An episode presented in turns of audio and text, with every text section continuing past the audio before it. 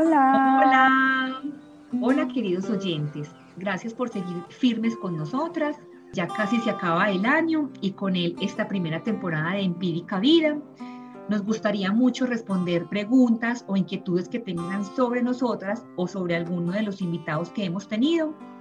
Nos pueden enviar como sus comentarios o esas preguntas a nuestro correo empíricavida.gmail.com o por WhatsApp y les estamos respondiendo en el próximo y último episodio. Sí, estaremos muy pendientes de sus preguntas para respondérselas con historias y con humor, ojalá.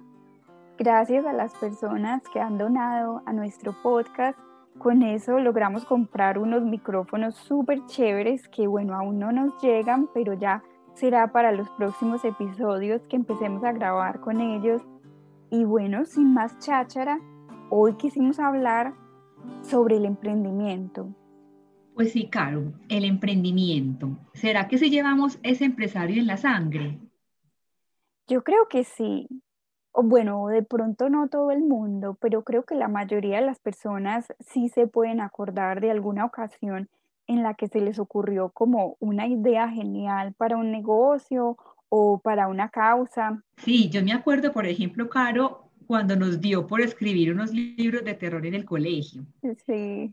No sé muy bien qué queríamos hacer con ellos, pero hicimos los libros, hicimos como cuatro libros, más o menos me acuerdo. Y bueno, ese fue como uno de los emprendimientos. O por ejemplo, yo también vendí en el colegio y me iba súper bien con chulitos, con manillas, con hebillas, con pinzas para el cabello.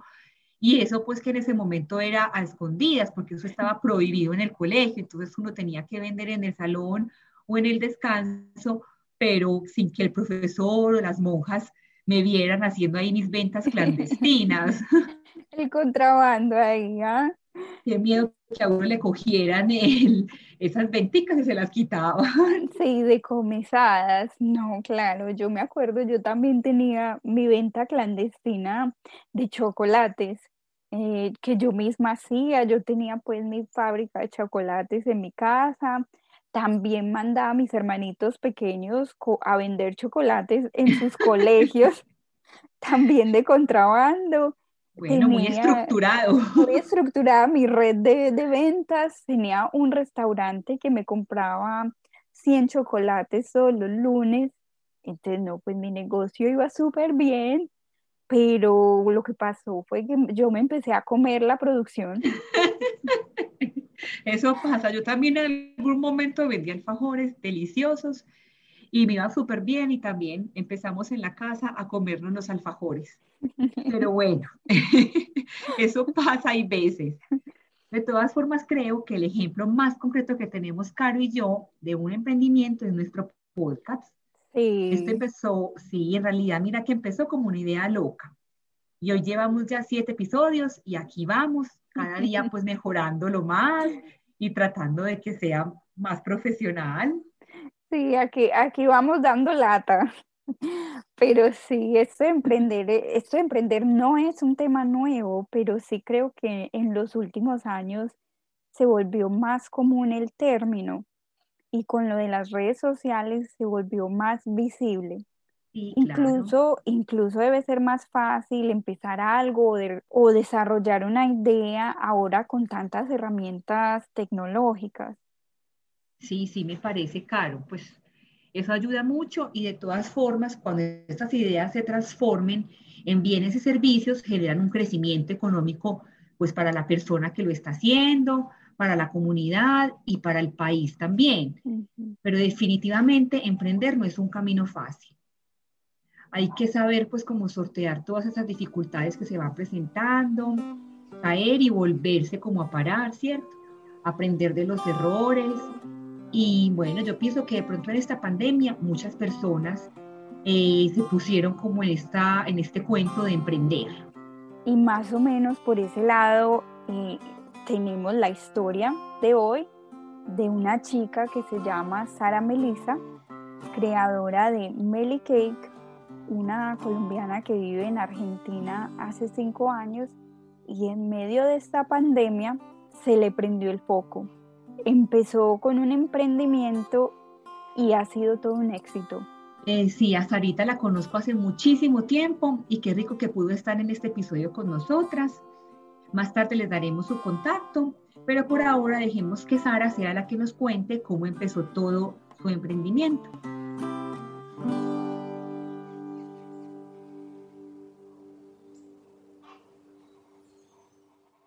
Bueno, les cuento. Yo, eh, cuando tenía 20 años, me fui de mi casa y me fui a vivir sola. Bueno, en realidad no sola, pero sí me fui a vivir con eh, la novia de mi papá. Pero entonces, cuando yo decido irme de mi casa, es donde toma como ya la responsabilidad de que uno tiene que conseguirse un laburo, un trabajo. Entonces, yo eh, conseguí un trabajo para un call center que era de DirecTV desde Colombia para Argentina.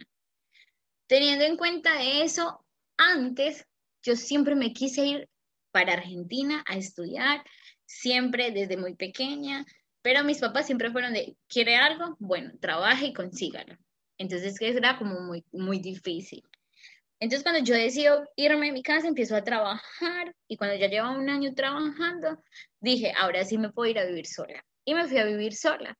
Entonces yo ya estaba estudiando y trabajando. Y en ese momento había dejado mi carrera de comunicación y me fui a estudiar marketing.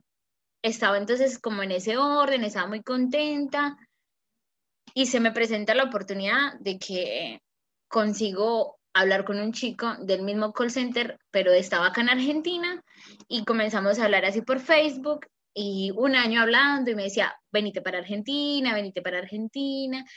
Y yo con ese susto y decía, bueno, ¿será que me voy o no me voy? Entonces preguntaba, ahí fue donde yo empecé pues como a averiguar y las personas me decían, no, en Argentina no hay laburo, no hay trabajo, es muy complicado, allá los extranjeros lo tratan mal, no sé qué, no sé cuántos. Entonces yo decía, pero si yo me pongo a hacer caso a todo lo que me dicen los demás, me quedo en esa zona de confort y no termino haciendo nada. Entonces un día dije, no, ya, me tiro al barco y vendí todo, vendí la heladera, el lavarropas, eh, las cucharas, el plato, la olla rosera, la cama, todo, todo lo vendí. Y se me acababa el contrato ahí del apartamento y me fui a vivir dos meses más con mis papás para poder como empezar a, organizarme para irme. En esos también, en mi trabajo, yo empecé a tener una alcancía, un tarro en donde ponía Argentina y todos mis compañeros, imagínate, 143 compañeros, siempre que les sobraba una moneda, me lo ponían ahí, pum. Entonces yo acumulaba un montón de plata, se regó la voz, sí, se regó la voz, ay, es que sabes, se va para Argentina, y tú, todo lo, me, me lo ponían ahí. Y me robaron en el apartamento. Un día entré y me habían entrado al apartamento, me habían robado toda la computadora, la plata, y eso fue un bajón y yo decía, no puede ser, era como que todo me decía, quédate, quédate. Pero nada, yo tenía muchas ganas de irme, uno como que siempre ha tenido esas ganas de empezar de cero y volver a iniciar y eso es, yo no sé, yo se lo aconsejo a todo el mundo de, de que si alguien tiene la oportunidad de irse a vivir a otra parte, que lo haga. Entonces, bueno, fue volver a empezar a ahorrar otro poquito porque me habían robado un poquito de dinero, entonces decía, no puede ser. Y en eso mi papá también me ayudó un poco y bueno, todo lo investigué por internet, dónde llegar, em, ahorrar cuánto me podía quedar, cuánto costaba hasta una lata de atún. Yo averigué cuánto era la lata más económica, cuál era la leche más económica, dónde podía comprar, dónde era el sector más económico para vivir. Y así llegué pues a Argentina, a Buenos Aires. Yo llegué de una a Capital porque es como, eh, como, dice, como cuando uno se va, siempre va a la capital, lo más, lo más cercano, lo más comercial. ¿Y te recibió con el, pues, el chico que, con el que hablabas o llegaste sola, así como Dios te trajo al mundo? claro, yo tenía las, él me decía, no, venite a mi casa, te, te quedas acá, y yo decía, no, no, no, prefiero tener toda mi independencia y hacer yo todo sola, que si algo llega a salir mal, yo tengo dónde llegar, dónde estar y, todo. Y gracias a Dios hice eso porque cuando yo llegué y me instalé a la semana, mm, dijimos, bueno, vamos a vernos. Y nos vimos. y no hubo, pero nada de química, nada, cero, era otra persona, no, no, no, fue re mal. Y, y no, por suerte, por suerte me busqué el alojamiento yo aparte y todo, porque si no hubiese sido horrible ahí estar con alguien con quien no tenías nada de empatía. sí. Y ahí fue donde comenzó todo. Yo tenía como dos meses para vivir la vida loca. Yo llegué y, a ver, nosotros estamos acostumbrados a la moneda colombiana, que es muy alta. Entonces, dos mil pesos son nada. Y cuando yo llego acá y me dicen que un pasaje cuesta siete pesos, yo decía, ay, no, esto es gratis todo. Y claro, empecé a gastar de lo lindo, de lo lindo, cuando yo ya veía mis ahorros en cero y yo decía, adiós, esto no es tan económico. y dije, bueno, voy a buscar trabajo.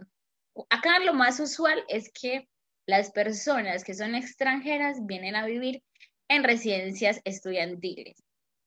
Y entonces yo vivía en una que era una miércoles, la verdad era horrible. Habían cucarachas, eh, todo viejo, nada. No, no, no, horrible y caro. Era re caro y feo. Pero lo bueno es el ambiente que se hace, porque como es tantas personas de tantos países, eh, se forma una familia. Entonces se hacían muchas reuniones en las noches, mucha joda, mucha fiesta. Y en una de esas decidimos, ah, vamos a ir a un kiosco. Un kiosco es una tienda. Entonces vamos a un kiosco a comprar cervezas. Y yo dije, bueno, venga, vamos, pleno verano.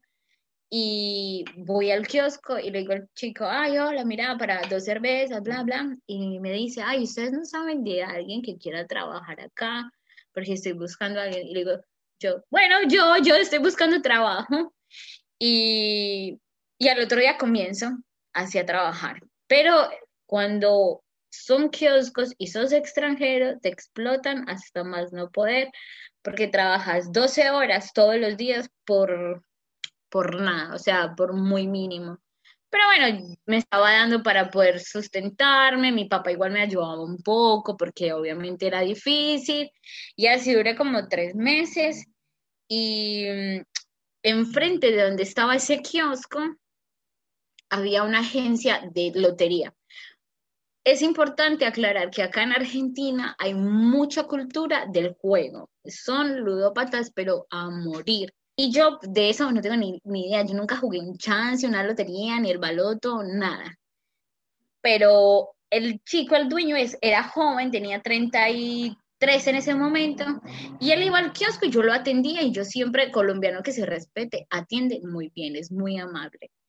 Entonces, yo cuando decido renunciar, porque ya estaba cansada de ese trabajo, me enfermo y me da una pancreatitis. Y yo quedo un mes en el hospital porque me estaba, estuve una semana en, terapia intensiva. Llamaron a mis papás, sí, les dije, llamaron a mis papás de la embajada y les dijeron, vea, alguien tiene que viajar ya porque su hija se está muriendo. Entonces, claro, mis papás se preocuparon un montón, mi mamá le tocó viajar, estuvo conmigo ahí en el hospital y bueno, me operaron, me sacaron la vesícula y era un mes de recuperación. Entonces ese otro mes estuvo, estuve con mi mamá y mi papá nos, nos bancó todos esos dos meses económicamente. Cuando ya mi mamá se tiene que ir, yo digo, bueno, ahora sí me dejo un poquito de plata, un poquito es ponerle, no sé, 100 mil pesos colombianos, o sea, no sé, no sé en cuántos es en dólares, nada. y, yo, y yo digo, 25 ¿qué hago con esto? Exacto, no, nada.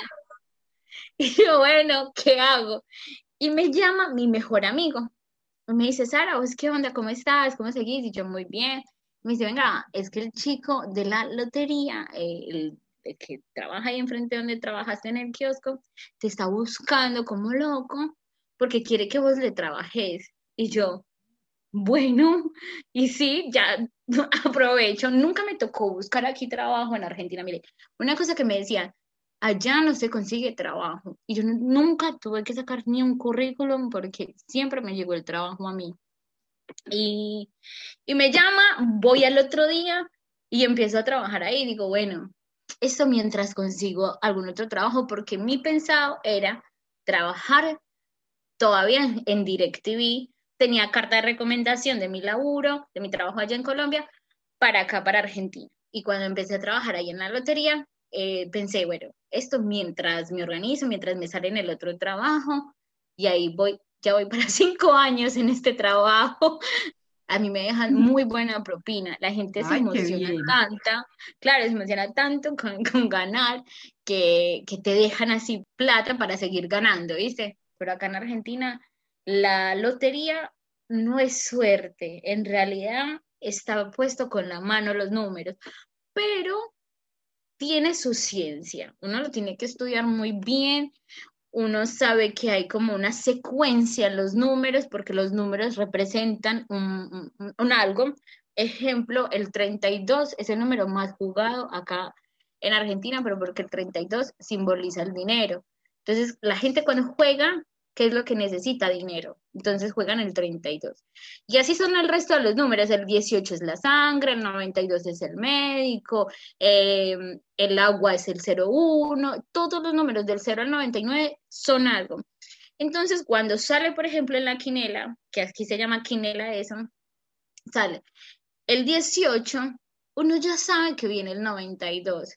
¿Dónde está la suerte? En saber en qué horario y en qué lotería pero tiene una secuencia. Entonces yo estudio esa secuencia para poder decirle al cliente cuál es el número que va a salir, para que lo juegue, gane y me deje esa propina a mí. Entonces es todo un estudio que se le hace, es buenísimo. yo, Uy. uno si se pone y se dedica, es buenísimo y te enrolla un montón. Acá hay mucha, acá hay mucha, no, mucha descendencia judía. Acá vos ves al judío ortodoxo que sale con el sombrero, con los cositos. Allá en Colombia, pues de Medellín, nunca vi, nunca vi judíos. Entonces cuando yo llegué acá y veía a todos los judíos así como los pintaban en las películas y las cosas, yo decía, wow. ¿Y qué tiene el judío? Que le gusta el dinero y que trabaja y se saca el dinero de donde sea. Y mi jefe viene de familia judía, no lo ejerce, pero viene de esa familia, entonces como que lleva en la sangre las ganas de trabajar. Mi jefe siempre me dijo, Sara, ponete algo vos, o sea, algo propio, algo aparte de este trabajo, otro ingreso que te entre.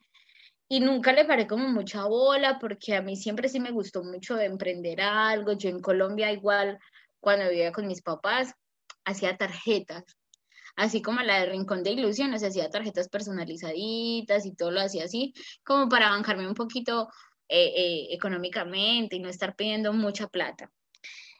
Y siempre me gustó ese, ese tema de hacer tarjetas, de los detalles, de los regalos. Es más, cuando yo me enamoro, soy muy detallista y, cuando estaba en el colegio hacía las cartas a todos los enamorados, pero nunca lo vi como una profesión, o sea, nunca lo vi como para sacar dinero, nunca. Entonces cuando yo estaba aquí, mi jefe me decía, hacete algo más, otro, otro ingreso, vende tazas personalizadas, no sé, siempre con esa idea, pero nunca le di bola, siempre como con el conformismo del dinero que tenía mensual.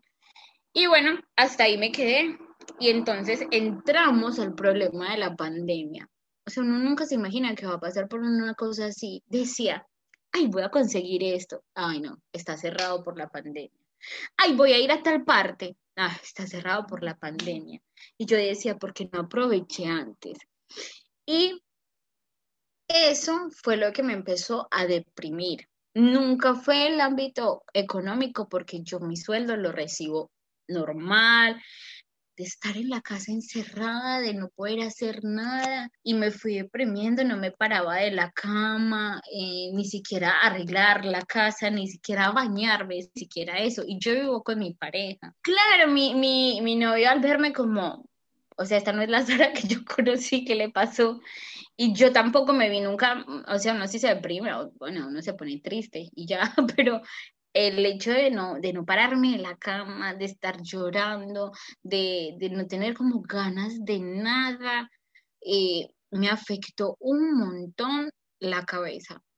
Entonces yo me, me, pegué mucho al celular, viste que uno se pega mucho al celular, ve videos de todo y toda la cosa. Y en esas vi un video, y nunca me voy a olvidar de eso, vi un video de cómo hacer los pancakes esponjosos. Y yo dije, ah, no, esto se ve tan fácil. Y empecé a verlo, lo terminé y dije, voy a agarrar ya, a ver, tengo todo. Y dije, sí, tengo todo. Y empecé a hacer eh, el, el, punto nieve de las claras. El punto nieve de las claras es cuando vos lo batís tanto que se hace esa crema como blanca que se eleva. Pero yo era toda ignorante en el tema y pensé que eso con un tenedor iba a ser. Y llevaba una hora batiendo eso, una hora, bata y bata y bata. Le decía a mi novio, seguí vos. Y mi novio, todo bonito, como me veía activa, como vio que estaba parada, que estaba haciendo algo, dijo, venga, yo le ayudo. Y, y empezó también a batir media hora. eso no inflaba nada. Y yo dije, bueno, ya, dejémoslo así como quedó. Y, y lo cociné y me quedaron medio esponjaditos y yo dije, ay, esto está buenísimo. Y le digo yo a él, venga, mañana podemos ir a comprar un glow, un, un, batidor de mano. Y me dijo, bueno, hágale. Todo cerrado, ¿viste? La cuarentena, todo cerrado. ¿Yo dónde consigo un glow? Me busqué por toda parte, salí así en, en, en plena, pleno inicio de cuarentena, en donde no se podía salir para nada, donde era un desierto, la ciudad y me encuentro con un supermercado y, entro. Y ahí había uno de, ni siquiera esos de metal, no era de, de, silicona, y dije, no me importa, me lo compro y salí, pero yo como si hubiese salido de Disneylandia feliz. Y llego yo, bueno, vamos a hacerlo, vamos a hacerlo. Y llego a la casa y lo hago y hago toda la receta paso a paso y quedan hermosos. Y esa felicidad mía y bueno, le tomé la foto, lo monté al Instagram, viste, al, WhatsApp, que uno monta todo. Y yo re contenta. Y al otro día quiero hacer más. Digo, no, voy a hacer otra cosa, voy a hacer otra receta. Y me hago otra torta.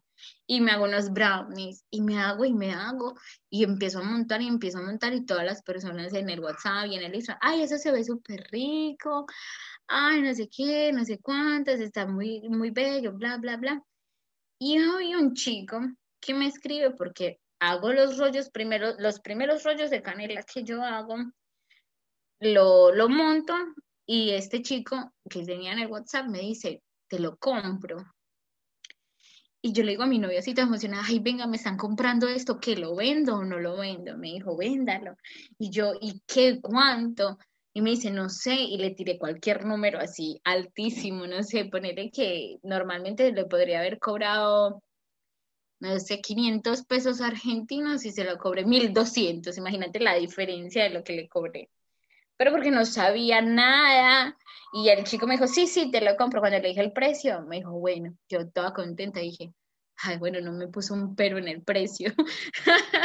y voy y le digo, bueno, eh, ¿cómo te lo llevo? Porque yo no tenía empaque, no tenía ni una bandeja en, que meterlo, no tenía ni un tupper, o sea, ni un, una, nada, no tenía nada. en qué ponerlo. Y yo decía, ¿cómo se lo llevo? Entonces, yo tengo un, una bandeja para pizza eh, y dije, bueno, se lo llevo así. Y me dijo, bueno, yo voy por ellos a, a tu casa, no te preocupes y, se lo bajé, se lo vi en esa bandeja. Y fue mi primera venta y yo toda contenta, no, no lo podía creer. Y cuando me dijo estaban deliciosos, porque antes de eso igual mi novio es como eh, el máster en probarme todo y decirme si está bueno, si está feo. Y ya sabía yo que estaban ricos y bueno, los vendí y ahí fue donde yo dije, ya, pongámonos a vender pero primero hay que sacar un nombre. Y eso me ayudó un montón el hecho de que yo estudié dos años marketing. Entonces empecé y dije, bueno, primero el logo, en, dentro de la carrera de comunicación social también te enseñan un poco de marketing, entonces ya sabía hacer un logo, hacer una publicidad, un eslogan, todo lo que se requiere. Pero eh, a mí me daba como, como susto, como yo decir, ah, esto sí me va a funcionar, esto, dice, a ver, a mí yo tengo un problema muy grave, un defecto muy grave, y es que me entusiasmo fácil y de la misma manera me desanimo. Entonces empiezo mil cosas y mil cosas dejo. Pero eso le pasa a la mayoría de las personas que queremos emprender. Eso, bueno, y eso no lo veo yo, ni lo ves vos, ni lo ve el vecino, porque uno se ve a uno mismo y no ve en general. Entonces uno dice que uno es el único que le pasa a ese, cuando uno se pone a ver, no es uno, es a todos. Pero entonces yo dije, ay, ¿para qué le voy a meter empeño a esto? Si esto ya me va a aburrir y lo voy a dejar. Sin embargo, una amiga en Colombia me dijo, vea, Sara, yo creo en usted, yo le voy a regalar el logo y yo se lo voy a hacer. Y, le dije, ¿en serio? Y si me dijo, sí, yo no le voy a cobrar y se lo voy a hacer. Y le digo yo a mi papá, le cuento a mi papá como la idea que tenía. Yo ya le había contado a mi papá mil ideas que tenía en la vida. y ese hombre es el único que todavía cree y confía en mí. ¡Tan bello! sí. no, es hermoso. Y me dice, dígame cuánto necesita. Necesita un capital, necesita una inversión, yo se la doy. Y yo, ¿en serio? dijo, sí, porque yo creo en vos. Y yo, hágale. Y me dice, pero le tienen que poner este nombre. Y ahí nace Melly Kay. Él me pone el ah. de Melissa y Kay de, de torta en inglés. Uy, qué bien. Y la, gente me decía, ay, no, ese nombre no, y yo a mí me importa, ese nombre me lo puso mi papá y ese lo voy a dejar. Y se lo doy a mi amiga, le digo, mira, este es el nombre. Y bueno, me hace el logo, le digo yo, mira, quiero que sea este color y intentando varias, me dice, ¿qué te parece este? ¿Qué te parece el otro? Y hasta que dio con toda la idea de lo que quería. Ya tenía una página de Instagram hecha porque yo hace mucho tiempo había querido vender ropa para niños y había traído de Colombia ropa para niños y no me fue bien, no me gustó eso de, de, tener que vender a la gente la ropa y que si le queda, que no le queda al niño. Entonces yo me desanimé totalmente con eso, pero había dejado ahí el Instagram comercial. Entonces borré el nombre, le borré todas las fotos, ta, ta, ta, y ahí monté el primer, pues la, el primer producto de Melly Kate, le di la bienvenida con el logo y empecé a montar de a poquito y la gente de a poco fue comprando y yo ya veía que, estaba, yo vendía solo rollos de canela porque fue como en lo que me fue mejor cocinando. Aris, eso fue, al comienzo, eso fue al comienzo de la pandemia, pues estamos hablando en abril. de marzo, abril. Ah. En abril, eso fue en, el 16 de abril, me acuerdo. Entonces, ponete a pensar, vos no puedes comprar un montón de cosas, el packaging, no puedes comprar porque está cerrado todo por, por la pandemia, no puedes comprar que las servilletas, muchos productos que uno necesita dentro de, lo que es la repostería, todo cerrado y yo ya estaba frustrada. Entonces yo dije, bueno, me voy con los rollos de canela solamente porque es lo más fácil, o sea, lo que podía conseguir más fácil en el supermercado, que la harina, que la manteca, que la sal, que la levadura. Y el resto dije, bueno, después, más adelante, cuando eso, cuando se levante, yo decía la pandemia, no sé, dos, tres meses, no pensé que se fuera a ir un año en pandemia. Y mm, empiezo a vender y empiezo a vender y una chica me pregunta, ay, mira, es que tengo un cumpleaños para mañana y no sé qué hacer y tengo unas ganas de hacerle como un desayuno. Y yo le dije, venga, yo se lo hago sin tener idea de cómo hacérselo, sin tener una caja. Y me dice, bueno, ¿y cómo tenés algún referente de lo que has hecho? Me dijo así. Y yo, mira, he hecho tantos desayunos que no tengo fotos. o sea, la mentira más grande de mi vida. Pero no quería perderla. Y yo decía, esta es mi oportunidad de hacer algo. Entonces, mi novio, él creyó mucho en mí al principio, pero ya después cuando vio que esto estaba como en serio avanzando, me dijo como, pero ¿por qué te metes en eso?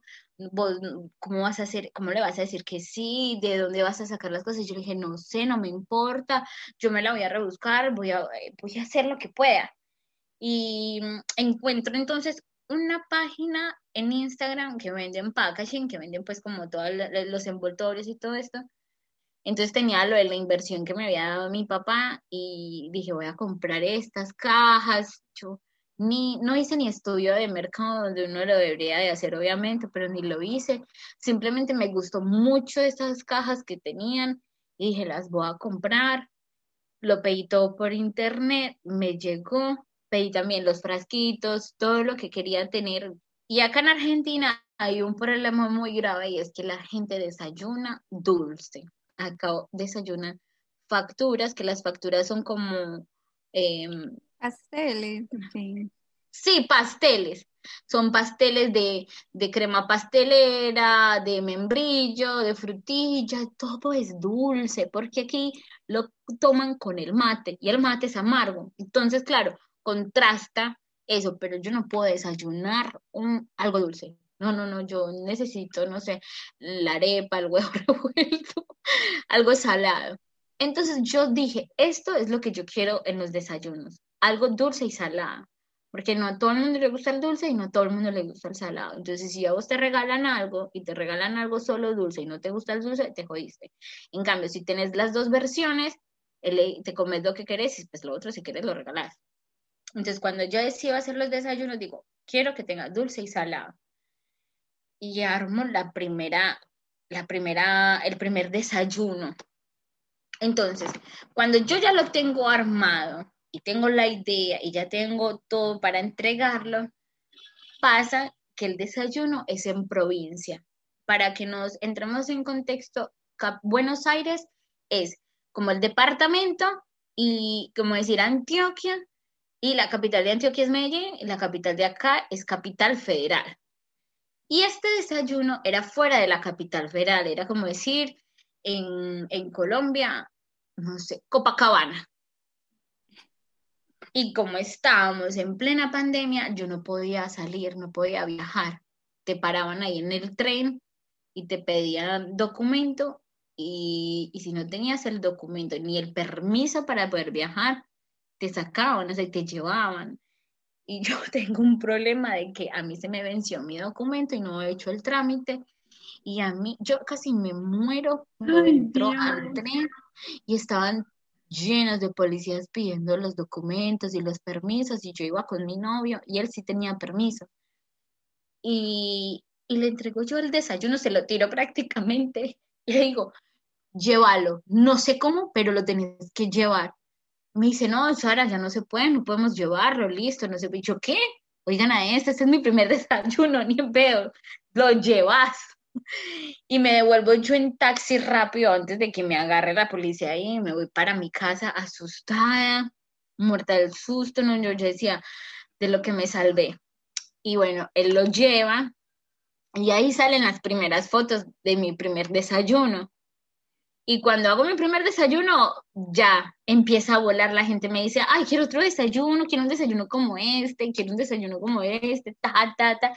Y empieza a salir y empiezo a comprar y empiezo a invertir y empiezo a hacer publicidad en internet, eh, por Instagram, empiezo a pagar y empiezo a hacer capacitaciones así por Zoom de marketing y me meto de lleno y vuelve la cuarentena uno a volver a trabajar. Entonces yo empiezo a trabajar otra vez en lo mío, en la, en la lotería entonces ya no era el mismo tiempo libre que tenía, ahora era trabajar, llegaba del trabajo, a organizar casa, a cocinar, a lavar los platos y a seguir con los desayunos. Y sin embargo, así, cualquiera ya hubiese dicho, no, qué pereza, ya tienes tu trabajo, estoy cansada. Yo me acuesto 5 de la mañana contenta haciendo las tarjetas para los desayunos. Es como que dije, como no, no lo había hecho antes, como es que a mí no, no me cansa, no, no, no lo veo un trabajo, lo hago con amor, es más, le, le he perdido en muchas ocasiones, le he perdido al desayuno por querer dejarlo lo mejor posible, más bonito. Me ha pasado que he tenido accidentes en donde hago los rollos de canela para el desayuno, no me levó, a las 2 de la mañana no me levó la masa, me quedé sin azúcar, lo que sea, y yo digo, ¿y ahora qué hago? ¿Y a dónde compro? ¿Y a dónde voy? Y me la rebusco y hago otra cosa y le meto otra cosa.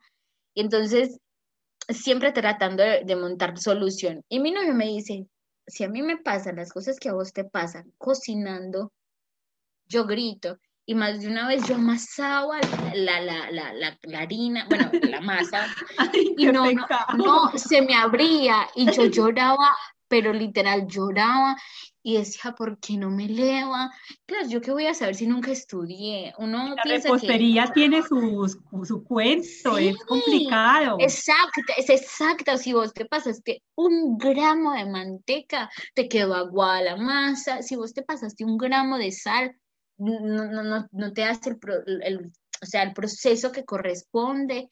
Y eso yo no lo entendía. O sea, uno ve una receta y te dice, de 400 gramos de tanto, 350 gramos de tanto, y uno no sabe por qué, o sea, eh, uno empieza, ay, eso es como, no sé, para poder sacar bien el, valor del costo, lo que sea, no, tiene sus ciencias, química pura.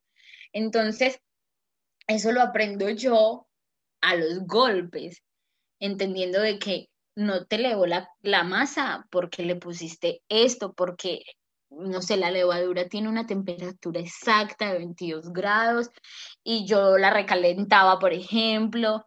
Entonces me fui asesorando tanto en YouTube, con videos, como tomando pequeñas capacitaciones así por Zoom durante toda la cuarentena. Y así fue como en más de una ocasión lloré, me frustré, me senté, me fumé un cigarro y decía, ¿y ahora qué hago? Bueno, búscate qué hacer. Salía a las 6 de la mañana a ver cuál era la primera pastelería abierta cercana para comprar algo para reemplazar eso que no me salió. Y así me fui organizando y me fui organizando y todavía me pasa, ¿eh? todavía me pasan muchos accidentes, pero ya los afronto de una manera muy distinta a cuando inicié. ¿Y qué me pasa con, con? Yo me roban, a mí me robaron el celular entonces, eh, estuve un mes esperando ahorrar para comprarme un buen celular y dije, bueno, compro un buen celular con una buena cámara, aunque me salga muy caro, pero así tengo dos cosas en una, tanto el celular y una buena cámara para, para tomar buenas fotos para los productos. Y cuando compro el celular, que pasa un mes, una amiga me dice, que es la misma amiga que me hizo el logo, Sara, mucho ojo, porque volver a iniciar, cuando, una, cuando una, un negocio se para, volver a iniciar, remontar es muy difícil. Y yo dije, eso a mí me, desanimó un montón, yo no lo voy a negar, y yo decía, no, hasta aquí quedó que ya. Y fue verdad, la verdad que volver a empezar y volver a, a, hacer y tomar fotos es como que la gente te ve tan activa en las redes sociales que por eso están ahí. Y cuando pasas un mes sin montar absolutamente nada, claro, la gente se olvida de tu producto. Y me costó, me costó, y yo decía, esto no va a volver. Pasaron dos semanas sin yo vender nada, y ya me estaba otra vez frustrando, y yo no, yo ya me deprimí, hasta mi novio me decía, ¿y qué pasó con Melike? Y yo, no, eso ya murió. Entonces viene el Día del Padre. Y digo, este es como mi oportunidad para renacer como un ave fénix o para tirar esto. Sí, y dije, oh, las, o, no hago nada y, y a la miércoles esto, o para adelante hago publicidad y empiezo a hacer publicidad, publicidad, el Día del Padre, el Día del Padre. Tengo uno, dos, tres, cuatro, cinco, seis, siete desayunos. Y yo decía, no, ¿qué es esta maravilla? Y ahí fue donde renací y volví a montarla. Y, y volví otra vez, me liqué como al boom. Y bueno, yo re feliz, muy contenta. Y, y bueno, ahí vamos. Entonces, pasa algo que es muy curioso, no sé cómo. Llegó una persona de Colombia y me dice, ay, mira, lo que pasa es que yo tengo a mi hermana en Argentina y quiero mandarle un desayuno. Entonces yo no sé si de pronto es porque yo tengo mi, mi, mi, Instagram asociado con mi Instagram personal y mi Instagram personal, obviamente la mayoría de las personas son colombianas. Entonces no sé si fue por ese lado que de pronto le llegó la publicidad y yo le dije, ah, bueno, sí, dale. Y me dice, ¿cómo te puedo pagar? Y yo, por Western Union, que es lo más conocido. Yo simplemente le dije, a mí me tienen que llegar 1.600 pesos argentinos, que sí me llegó eso. Entonces yo hago ese desayuno y empiezo a, a notar que me pide otra persona desde Estados Unidos. Y le digo lo mismo, 1.600 pesos argentinos, me manda eso, no sé en cuánto eran dólares, y me llega. Y después lo mismo para otro desayuno en Chile. Y yo digo, eh, estoy vendiendo más en el extranjero que, que, acá mismo. y bueno, me llega uno que fue como el, no sé, como el, el, ángel caído del cielo. Y me dice, ay, mira, yo estoy en Colombia, quiero enviar un desayuno, da lo mismo. Pero quiero que me digas cuánto es en pesos colombianos. Y, yo decía, yo cómo voy a saber, voy a buscar en Google, puse cuánto es de 1.600 pesos argentinos en pesos colombianos y a mí me tiró 80 mil pesos colombianos. Y yo le digo a la persona, mira, son 80 mil pesos colombianos. Ah, genial, genial, listo. Yo te mando los 80 mil pesos. Me manda los 80 mil pesos y como en este momento Argentina está pasando por una crisis económica muy fuerte, más allá de la, pandemia, eh, hay una crisis muy fea y el dólar está devaluado, no puedes comprar dólares para acabar de ajustar. Es un, todo un problema en lo que estamos pasando. Eh, a mí me llega acá 3 mil pesos argentinos, o sea, eran 1.600 pesos y me llegó 3 mil pesos. Y yo dije, what the fuck? Dije, no, no puede ser. Y empiezo a la gente que me pedía en Colombia empiece a decir, el desayuno te cuesta 80 mil pesos. Pero antes de eso llamo yo a mi papá y le digo, papá, ¿te parece si las personas que están en Colombia me pueden pagar en tu cuenta bancaria? Me dice, claro que sí. Entonces, hago yo la publicidad y les digo, para los que están en Colombia, tenemos cuenta en Colombia. Y eso la remanto porque la gente le queda más cómodo decir, pago acá, transfiero en Colombia no tengo que moverme, una transferencia fácil y le llega la persona el desayuno que está acá en Argentina.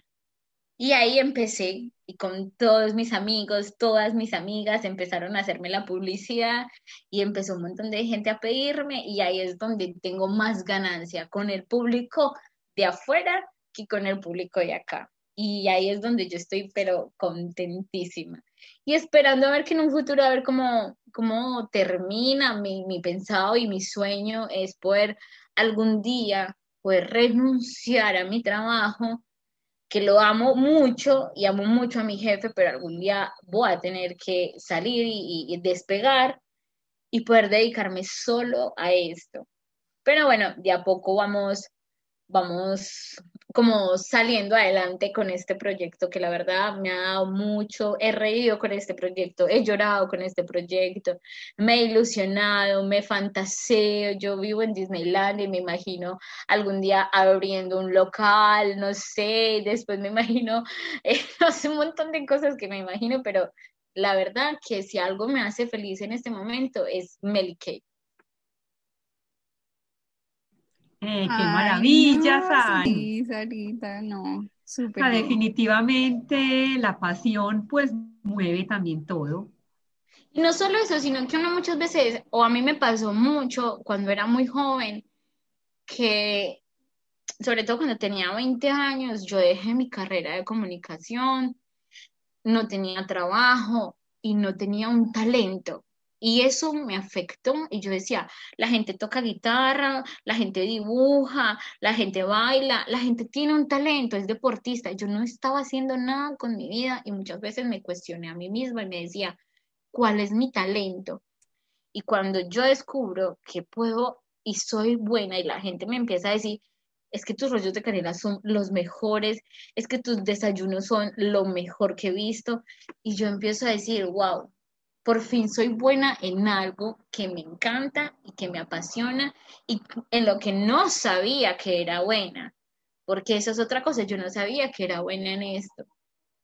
Y lo descubro en plena crisis, que mucha gente se quedó sin trabajo, mucha gente odió la pandemia, mucha gente dice el peor año es el 2020, para mí el mejor año fue este.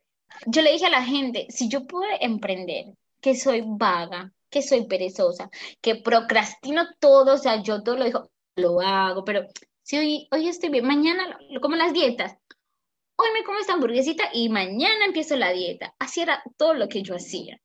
Y cuando yo descubro que puedo hacer esto, yo a todo el mundo le digo, si yo pude, usted puede y lo puede hacer más. Y si tiene más disciplina, porque yo muchas veces mm, digo, ay, no, voy a hacer esta publicidad mañana. Si uno tiene una disciplina, que esa es la mejor herramienta del mundo, uno se puede comer el mundo entero, ¿no? Y más ahora que es más fácil que antes, ahora vos te armas un Instagram y ya. Ahora ni siquiera necesitas un local para vender ropa. Ahora tenés todo a la mano y hay así gente que ni siquiera es capaz de vender y, y se queja, no, no hay trabajo, no tengo plata, pero no tienes trabajo y no tienes plata y no generas un ingreso porque vos no querés, porque vos puedes comprar un producto, así sea que tú no lo hagas, pero compras, no sé, a lo por mayor algún producto, le metes alguna esencia que sea tuya y lo vendes por Instagram, por Facebook, sí, por es que las redes sociales. Es, es de nuestro lado. Es totalmente, y el que sabe sacarle el jugo, Instagram te dice a vos, ¿Qué, horario es el mejor para que vos publiques? ¿Qué gente te ve? Eh, ¿Cuáles son? o sea, te hace todo un estudio, todo que no tienes de estadísticas. A alguien. Sí. la estadística, vos invertís, ni siquiera tenés que invertir muchísima cantidad de dinero, ¿no? Puedes empezar de a poco. Yo empecé por, o sea, por decirlo así, con 5 o 10 dólares de inversión en publicidad y eso ayuda un montón. Y él después viene la mejor publicidad, que es el boca a boca, que ese es el mejor. Cuando ya te escriben y te dicen, mira, es que mm, me recomendó tal persona, uff, a mí eso me llena el alma y me provoca darle un desayuno gratis a la persona que me recomendó.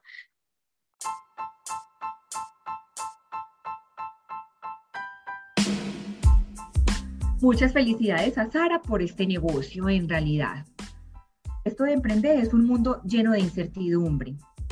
Es fácil perderse en el camino o de pronto frustrarse muchas veces y no saber cuál es la decisión a tomar o cuál es el siguiente paso que uno debe dar. Así que un emprendimiento siempre va acompañado como de una dosis de miedo. Pero esto no puede dejar que nos aleje como de nuestros sueños o de lo que queremos lograr, porque en realidad existen herramientas para uno poder seguir adelante y sacarlo pues como a flote. Sí, y una historia muy bonita porque ella descubre un talento que siempre estuvo ahí, que es una mezcla de, de, actividades y habilidades que ella ha hecho toda su vida, pero finalmente ella logra canalizarlas en una idea que le ayuda económicamente, pero que sobre todo la hace muy feliz. Así que si conocen a alguien en Buenos Aires y lo quieren sorprender con un desayuno de Melly Cake, la pueden contactar por Instagram a arroba Melly Cake. Sí, las cositas que se ven ahí son deliciosas y es muy bonito pues también el emprendimiento de Saris. Y una sorpresita deliciosa es que Melly Cake estará mandando un desayuno de cortesía a uno de nuestros oyentes en Buenos Aires, Argentina, o si estás en otro país y quieras sorprender a alguien que esté en Buenos Aires, puedes participar y es muy sencillo. ¿Qué deben hacer? Uno, escuchar el episodio, por supuesto. Dos, seguirnos en Instagram. Estamos como arroba empírica vida podcast y seguir a Sarita en arroba Cake hacer como un comentario corto de acerca de este episodio. Y tercero es simplemente etiquetar a dos personas con algún emprendimiento para que nos escuchen en nuestro episodio. Y bueno, recuerden que los desayunos es para una persona en Buenos Aires, Argentina, y están deliciosos, vienen con una tarjeta personalizada divina, así que anímense a participar y bueno, que disfruten su fin de semana. No se olviden de mandarnos las preguntas para responderlas en el próximo y último episodio de temporada a empíricavida.gmail.com. Si les quedó alguna duda sobre el concurso o sobre algo, nos pueden escribir tranquilos que se les respondemos. De nuevo, muchas gracias por escucharnos. Esperamos que les haya gustado todos estos episodios Y bueno, los queremos mucho y chaito.